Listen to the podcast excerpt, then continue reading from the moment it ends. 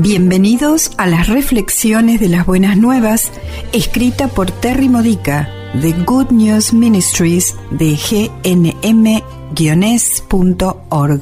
Edificando tu fe para la vida diaria usando las escrituras de la Misa Católica. Tercera semana de Adviento. El tema de hoy es Eres hermoso para Dios. ¿Sabes cuán maravilloso eres para Dios? ¿Sientes profundamente su amor? Con frecuencia nos lo perdemos porque levantamos muros entre nosotros y los demás para protegernos de ser lastimados, para esconder nuestras fallas y pecados secretos y para mantenernos en nuestras zonas cómodas en lugar de arriesgarnos a salir a lo desconocido y desagradable. Las paredes que sirven de límite contra el mal están bien si son construidas por la fe, pero las paredes que sirven como fortalezas edificadas por el miedo bloquean el amor. Nos encarcelan en una serie de evidencias que parecen justificar nuestros miedos. Cada decisión que tomamos y que nos impide ser todo aquello para lo que Dios nos creó es otro ladrillo que se agrega a la fortaleza que eventualmente nos caerá encima. Cada ladrillo parece tener un sentido, pero cuando nos encerramos en ella, dejamos a Dios afuera. ¿Vale la pena arriesgarlo todo por Dios? ¿Tenemos la voluntad de abrirnos para que seamos abrumados completamente por su amor? En la lectura del Cantar de los Cantares, capítulo 2, versículos 8 al 14, llamamos a Dios nuestro amado, y Él nos llama su paloma.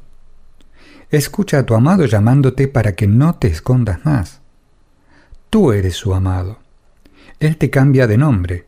Hermoso mío, sin importar lo feo que pienses que eres. Él te ve hermoso. Aun cuando pienses que el color de tu cabello no es el correcto, o si eres muy alto, muy bajo, muy gordo, o calvo, defectuoso, o esto o lo otro, y no lo suficiente de lo que deseas ser, Él te ve hermoso. Cuando me di cuenta de esto, dejé de esconder mis canas debajo del tinte castaño y empecé a mostrar el verdadero color que Dios eligió para mí. Aparentemente le gustan un montón las canas.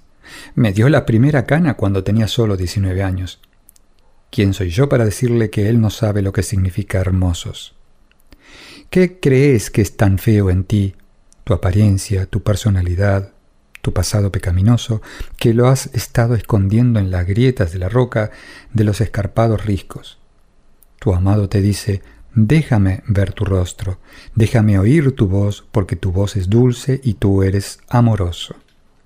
Cuando Jesús murió en la cruz, se llevó consigo todo lo horrible en ti.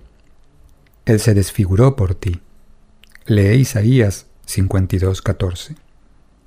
Aun cuando te quejas con Dios, tu voz es dulce para Él, porque Él atesora el tiempo que tú le das. Aun cuando te sientes mal contigo mismo, eres hermoso para Él, porque Él te admira, su maravillosa creación. Por supuesto, se entristece por tus feos pecados porque tus pecados son una pared que te distancian de Él, y Él ansía tu cercanía. Ah, y cuánto se regocija cuando tú regresas a Él a través del arrepentimiento. Pero siempre, siempre, siempre Él te cuida. Tú le das brillo a sus ojos. Con una grande e iluminada sonrisa, Él le dice a sus ángeles, miren, he ahí mi hermosa paloma. Mira, Él viene hacia ti saliendo de entre las montañas de problemas, saltando a través de las colinas, corriendo hacia ti porque te ama mucho, muchísimo. Esta ha sido una reflexión de las buenas nuevas de Good News Ministries de gnm-es.org. Para más edificadores de tu fe o para conocer más sobre este ministerio, ven y visita nuestro sitio web encontrarás reflexiones para recibir por correo o por mensaje de texto, retiros en línea, recursos de oración y mucho más para ayudarte a conocer el amor del Padre, para acercarte más a Cristo y ser lleno del Espíritu Santo. Visita hoy gnm-org.